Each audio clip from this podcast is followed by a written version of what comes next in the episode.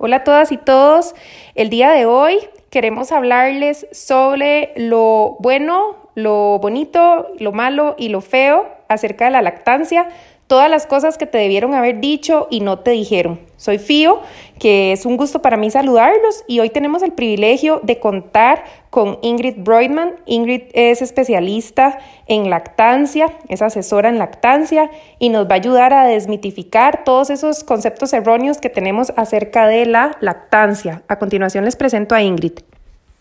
Hola, muchas gracias por la invitación, súper contenta de estar con ustedes y poder conversar un rato sobre este tema tan apasionante que nos fascina, nos emociona y también a veces nos atemoriza. Así que esta tarde vamos a estar conversando sobre este tema que genera dudas, ansiedades, pero que bien manejado y con información bien buena debe ser una etapa hermosísima para todas las familias. Gracias Ingrid por estar acá con nosotras y bienvenidas a todos a un episodio más de Maternidad al Desnudo. En mi caso, bueno, yo soy Fío. Les recuerdo que yo tengo en este momento una hija de tres años. Para mí el tema de la lactancia eh, fue un tema complejo. Mi hija nació a las 35 semanas. Fue una bebé que se considera aún prematura. Eh, tenía muchas dudas, no llevé un curso de preparación para el parto, no tuve una asesoría de una experta en lactancia antes de que naciera mi hija y pues cuando ella nació simplemente me la entregaron y me dijeron puede darle pecho a su bebé. Yo no sabía ni por dónde empezar ni cómo sostener a la bebé. Este, era una bebé de 2 kilos 400 gramos, súper pequeñita, eh, tenía miedo hasta de cómo alzarla y mm, fue muy estresante. La gente entraba eh, a visitarnos y yo, me, yo me sentía incómoda, no estaba familiarizada con el tema de la lactancia. Y cuando me la llevé a mi casa, mi esposo me sugirió para poder relajarme un poquito más en el tema de la lactancia y que fuera eso que todas las mamás enseñan en redes sociales, que es la conexión, que es el momento con la bebé, eh, fuera ese momento y dejara de ser algo tan, tan estresante como yo lo había vivido. Y ahí fue cuando decidimos contactar a Ingrid, que llegó a enseñarme que todo lo que yo estaba haciendo lo estaba haciendo pues con muchísimo amor, pero que se me estaba haciendo un caos sin necesidad de que fuese un caos. Por ejemplo, eh, mi esposo fue y compró las pezoneras como si fueran confites en el supermercado. Yo no sabía que existía un tamaño de pezonera y una pezonera adecuada pues para cada pezón. Tenía un extractor que lo único que pensé fue en que fuera un extractor doble, que fuera eléctrico, que fuera la marca más reconocida y nunca pensé en que fuera algo funcional y que también debe ser como adaptado a cada, a cada pecho, a cada mujer y pues a cada necesidad que tenemos. Ese fue el primer reto que yo descubrí eh, durante mi periodo de lactancia. Bueno, las mujeres tenemos todas diferentes tamaños de pechos y de pezones. Hay pechos y pezones como mujeres en el mundo. Hay una gran variedad de tejidos mamarios diferentes. La mama en algunas es más grande, en algunas es más pequeña, algunas tenemos pezones pequeñitos, otras planitos, otras largos, otras gordos. Entonces, parte importante de cuando uno inicia eh, el embarazo y la lactancia es entender que no todo lo que venden en el mercado se adapta exactamente igual para todas las mujeres. No todas las mujeres van a necesitar pezoneras, ni tampoco todas van a necesitar un extractor de leche, ¿verdad? Siempre la mano es una muy buena opción, pero si llegáramos a necesitar algún, eh, algún utensilio, alguna herramienta que nos apoye durante el, el proceso de lactancia por diferentes razones, ¿verdad? En tu caso, FIO, los bebés prematuros a veces tienen succión más débil, a veces necesitan un poquito más de apoyo para sostener el pecho en la, en la, en la boca. Y en ese momento a veces una pezonera puede ser una solución. Pero como estabas diciendo vos, hay que conocer exactamente cómo es nuestro pezón, el tamaño de nuestro pezón y, y en base a eso escoger la pezonera adecuada y también la copa del extractor adecuada para hacer extracciones frecuentes en caso de que el bebé no pueda mamar. Hay diferentes medidas, eh, casi todas las marcas de extractores ahorita en el mercado tienen diferentes medidas de copas para que uno pueda intercambiar y utilizar la adecuada, porque qué triste que sea por culpa del extractor que se te rompa el pezón o el pecho, que te irrites vos misma la teta cuando, cuando la idea es que sea algo, una, una herramienta que te ayude y que, no te, y que no te genere inconvenientes. Eso es muy importante.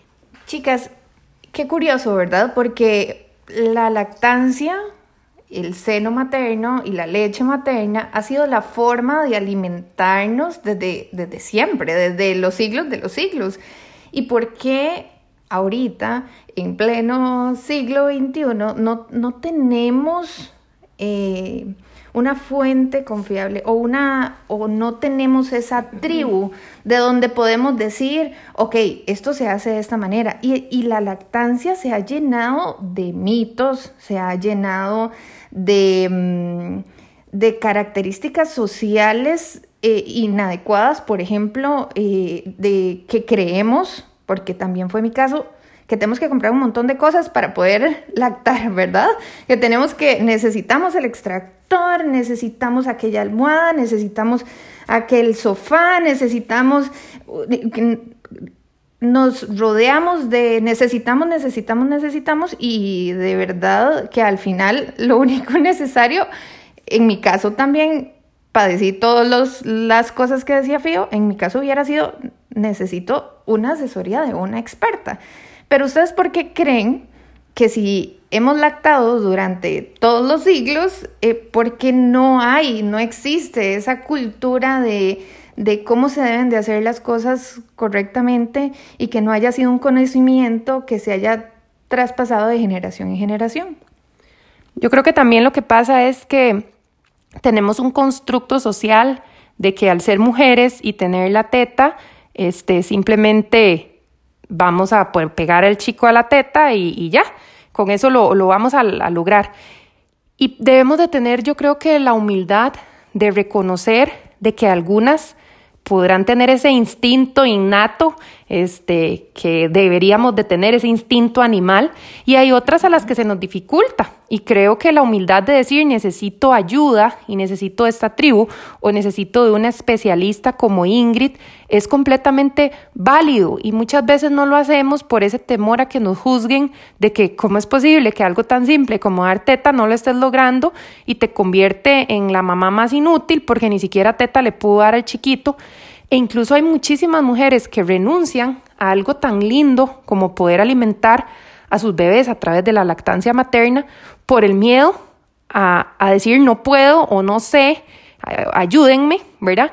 O hay otras que renuncian a esta conexión y, y, a este privilegio que tenemos nosotras como mujeres por no decir, reconozco que no sé hacerlo o que no puedo hacerlo, ayúdenme o aconsejenme, ¿verdad? Eh, Carla ha hablado mucho sobre la, la tribu, a mí me parece muy importante retomar este tema. ¿Por qué hay tantos problemas de lactancia hoy en día? ¿Verdad? ¿Por qué no es tan natural como debería ser? ¿Por qué hay tantas dificultades? ¿Por qué hay tanta, tantos problemas alrededor de la lactancia? Y lo que se sabe, ¿verdad? Con, en, pleno siglo XXI, es que hay demasiada información eh, inadecuada en, de parte de los profesionales de salud, hay poco apoyo de la comunidad, eh, hay poco apoyo de los patronos, eh, cuando nacen los bebés te dan poca asesoría en el momento del parto.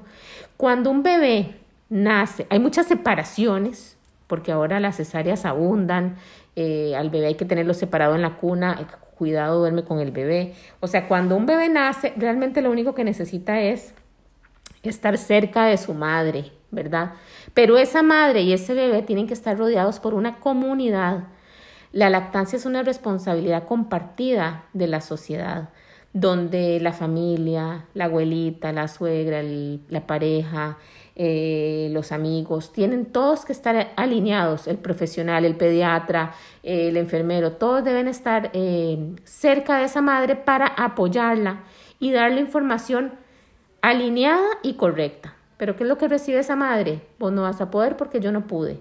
O mira, eh, yo le di fórmula a mi bebé y no le pasó nada. Y el, tal vez el doctor te da una muestra de fórmula. Y tal vez en el hospital, mira, aquí a todos los bebés la primera tomita puede ser fórmula para que duerma mejor y duerma toda la noche. Al primer llanto, disculpa Ingrid, al primer llanto es toma, dale chupón, porque es que tu teta no le está llenando. No le está llenando. Exactamente, entonces cuando la industria está encima porque manda un mensaje de que lo mejor es aquello que venden porque tiene el no sé qué nutrientes que le agregan y son un escudo protector, que te salen los anuncios, te lo regala en el consultorio médico, tal vez te regalan aquello, lo ves la suegra o la mamá, te lo insisten y el chiquito, uno, uno a veces no, no sabe qué hacer, ¿verdad? Entonces aquí se requiere contacto temprano, en la primera hora de vida, pocas intervenciones médicas, lo menos posible, lo mínimo necesario para ver que el bebé esté bien y luego sobre la madre, mucho apoyo alrededor y si no se puede amamantar correctamente, buscar apoyo. Pero si todas tuviéramos esa oportunidad de estar cerquita, de tener un parto humanizado, donde realmente muchísimos más bebés mamarían, muchísimos más. Lo que pasa es que hay demasiadas intervenciones y separaciones en la primera etapa de la vida y eso desfavorece mucho la lactancia materna. Si algo podría yo decir, em, hoy que tengo 13 meses de estar lactando a, mi hija, es y que, y que mi hija también fue prematura y tuve todas las, las complejidades eh, al principio que esto conlleva, si algo yo podría decir es tenemos que empoderarnos. Y no lo hablo esto como una frase cliché de, ay, aquí viene la feminista. No, no, no. Lo hablo de verdad en, el buen sentido. Debemos de empoderar a las madres. Cuando, una, cuando un niño nace, se habla de, del niño y buscamos cómo comprar cosas para los niños que nacen, pero no buscamos en qué ayudar o en qué cooperar con la madre que nació con esa madre que está ahí, que debe de encargarse de su hijo y no sabe ni cómo poner a su bebé de una manera correcta en el pecho. Entonces, yo creo que debemos de buscar cómo romper em, con la tradición de tenemos que comprar, de tenemos que tener un montón de cosas para los hijos y tenemos que también dejar un espacio y decir, también la mamá necesita cuidados en ese posparto. Como bien lo decía Ingrid, ese bebé, ese nuevo bebé cuando nace, solo necesita a, a su madre la menor intervención médica, pero yo también creo esa madre solo necesita su, a su bebé. Y apoyo. Y necesita apoyo, sin, sin intervenciones em, negativas. sin intervenciones que mm, vengan a ser eh, de manera que vayan a juzgarte. Por ejemplo, no puede comer, es que al chiquito tiene cólico porque usted seguro se comió, eh, no sé, se comió un plato con frijoles, entonces es su culpa. Entonces es su culpa que el chiquito tenga pujo porque usted seguro se comió una hoja verde. No hace y caso. No, hace caso. Usted no hace caso. No hace caso. O aguante, aguante. Sí, sí, eh, duele, duele. Dar de mamar duele al principio. y entonces uno como mamá entre el mundo del posparto, que ya tendremos algún episodio para hablar del posparto, pero uno entre el posparto, de tener a un bebé, a una criaturita entre sus brazos, uno dice, entonces yo soy la culpable. Y de ahí arranca el mundo de la culpabilidad materna, ¿verdad? O sea, y la lactancia en sí, debemos de sacarla de todas esas culpas, debemos de intentar darles a las mujeres la opción de es tu cuerpo, son tus tetas, puedes lactar y puedes hacerlo de una manera correcta, sin dolor, sin sufrimiento, pero decidí sobre las buenas bases, no como conozco muchas personas que dicen, no, es que yo decidí no lactar porque no podía comer nada y me estaba muriendo de hambre. O yo decidí no lactar porque me dolía demasiado. Cuando la lactancia, y aquí Ingrid es la experta en esto, no debe doler y no debe de ser restrictiva prácticamente en ningún alimento. Eso que dice Carla me llama un montón la atención porque, bueno, yo creo que yo fui afortunada y gracias al consejo de mi esposo, muy a tiempo tuve la asesoría de Ingrid y a mí la lactancia no me dolió absolutamente nada. Este, más bien en el momento en el que tuve la asesoría y sentí la succión de mi bebé, ese día me di cuenta que sí estaba lactando mi bebé. Este, nunca se me agrietaron los pezones, no, no tuve complicaciones en ese aspecto, pero veo en la mayoría de grupos de donde hay mamás, hay un 90% de las mujeres que sufren por la lactancia. Todas andan buscando qué hacer para los pezones agrietados. Y de hecho, ahora que Carla mencionaba eso de llenarnos de cosas, dentro de la lista de cosas está todo lo que tiene que hacer uno para este, los pezones agrietados cuando ni siquiera sabe si se le van a agrietar o por qué se le pueden llegar a agrietar, ¿verdad? Este, ahorita yo supongo que Ingrid les va a contar un poquitito, pero yo me acuerdo que a mí Ingrid me decía, claro, es que nosotros no estamos acostumbrados a andar con la teta pelada, está tan cubierta la teta que cualquier cosa que le pegue, así sea el aire, nos va a, cambiar este, lo que estamos sintiendo o lo que estamos experimentando.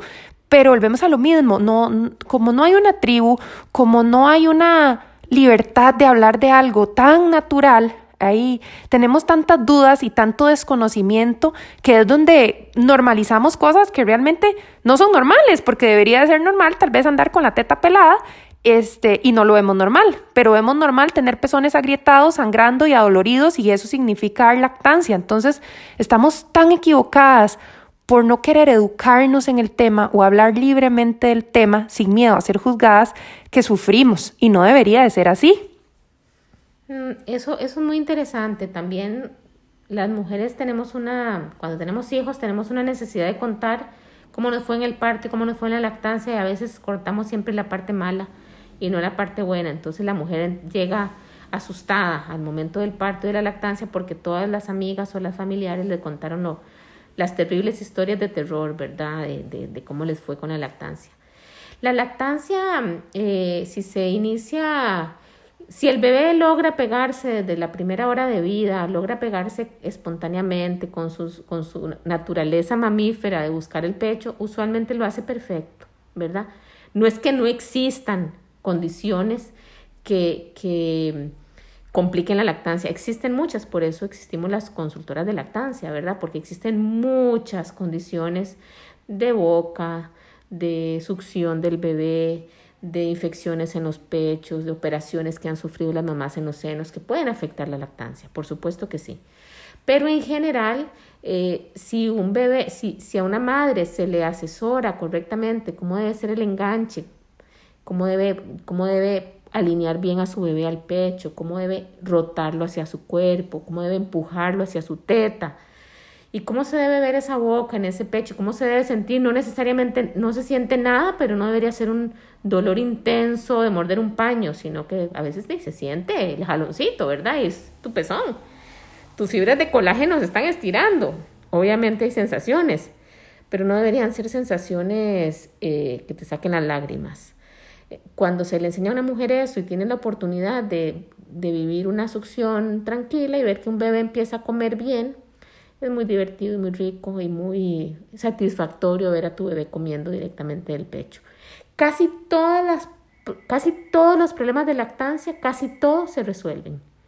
Hay algunos difíciles, pero en la mayoría de los casos y la mayoría de las cosas que yo veo en mi práctica tienen que ver con con posición, con enganche eh, y con técnica. Algunos otros ya son más complejos, ¿verdad? Pero a veces solo alineando mejor al bebé y empujándolo mejor se logra una lactancia sin dolor. Me parece eh, que, que, es muy, muy, muy acertado el comentario de Ingrid, que muchas veces es un tema de posición. Es un tema de empuje, es un tema de darle un poquito de paciencia a la succión de, ese bebé nuevo que está viniendo a conocer cómo eh, alimentarse a este mundo.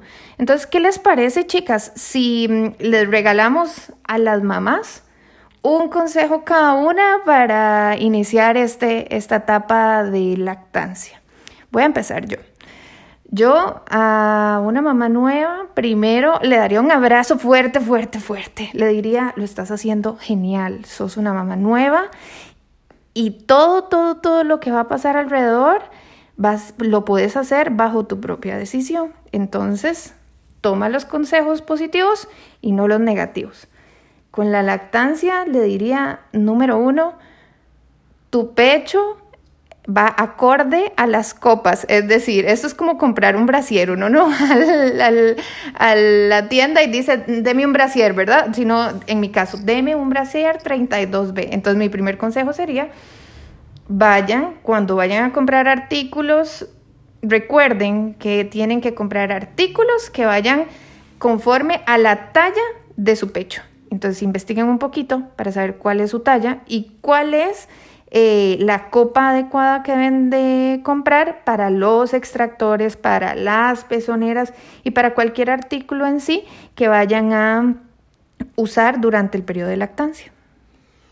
Bueno, mi consejo para una nueva mamá sería decirle que la admiro, que la admiro porque hoy en día, en pleno siglo XXI, atreverse a ser mamá, no cualquiera lo hace.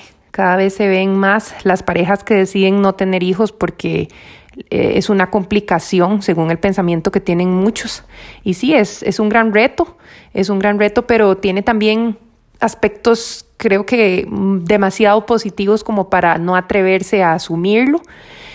Y entonces las admiro y las abrazo. En cuanto a la lactancia, les diría que se llenen de paciencia, porque si hay algo que uno tiene es que uno es muy impulsivo, muy impaciente, muy controlador y quiere ser esa mujer de la fotografía que simplemente se sentó en el sillón de lactancia con todo lo innecesario que compró y, y, disfrutar del momento y lo que menos hacemos es disfrutar. Así es que mi consejo con la lactancia es tómense su tiempo, sean pacientes, dejen el estrés de lado y disfruten el momento. Si no lo estás disfrutando, es porque necesitas ayuda. Existen muchísimas personas expertas en el tema, para eso son los expertos que te pueden ayudar y que sea ese momento placentero que nos vende la imagen de la revista de esa mamá dando lactancia. Como dice Ingrid, puede que algunas lactancias estén llenas de reto y que no vaya a ser siempre esa, esa imagen romántica que vemos en muchas fotografías, pero que con la guía adecuada de un profesional como Ingrid puedes llegar a lograrlo. Bueno, mi consejo para las madres es que usen, que dejen florecer su instinto maternal. Todas las mujeres tenemos un instinto maternal, un instinto y paternal también, los hombres también que dejen florecer su instinto, que, que cierren un poco los oídos y abran su corazón y su, y su, y su, y, dejen florecer su etapa mamífera. Cuando una mujer está en contacto con su bebé, está cerquita, lo observa, lo tiene, eh, no está pendiente de los relojes, de los horarios, de, de los mililitros, está muy consciente de su bebé, usualmente lo entiende mejor. Entender a nuestros hijos es lo que ellos más necesitan. Lo que más necesita un recién nacido es que lo entiendan. Y si la mamá se enfoca en todo lo que está afuera, en todo lo que le dicen, en todos los consejos contradictorios, en todo lo que él escuchó, leyó y todo, a veces cuesta un poco irte adentro y ver a tu bebé. Entonces mi consejo es disfrute ese recién nacido, chúpelo, huélalo, apercólleselo, disfrútelo montones y obsérvelo mucho porque las respuestas la mayoría de las veces te las da tu propia cría, tu propio bebito. Muchísimas gracias Ingrid, de verdad que es un placer para mí con poder haber tenido esta conversación tan rica. Siento que podemos pasar hablando de la lactancia, eh, no sé, por muchos minutos más. Eh, vamos a dejar pendiente otro podcast porque creo que la lactancia se merece más espacios y esta es la idea de maternidad al desnudo, dar espacios para poder hablar de esas cosas que nadie nos dice. Así que muchas gracias Ingrid por estar acá. Gracias a todos ustedes por habernos escuchado acá hasta el final. Les mando muchos abrazos y que estén súper bien. De verdad que escúchennos, compartan el podcast que cada vez más mujeres sepan que se pueden informar, que se pueden asesorar, este, acompañen a todas esas mujeres que se están iniciando como mamás, a todas esas familias. Y de verdad que como dice Carla, eh, creo que es un tema que se presta para muchos otros podcasts. Eh, A mí Ingrid en lo personal me encanta, me ayudó mucho, convirtió en que los meses que yo le pude dar lactancia a mi hija fueran algo que atesoro en mi corazón y creo que, que no debemos desaprovechar la lactancia porque son las cosas que nos llevamos y que nos hacen mantener esa conexión mágica que tenemos con nuestros hijos. Así es que esperamos que este tema les haya sido este, de, mucha, de mucha ayuda. Si tienen dudas acerca de la lactancia, futuros temas que quieran este, que hablemos o que compartamos, entonces a través de nuestra página de Facebook o de Instagram, Maternidad al Desnudo, pueden hacérnoslo llegar. Que estén muy bien y nos escuchamos pronto. Chao.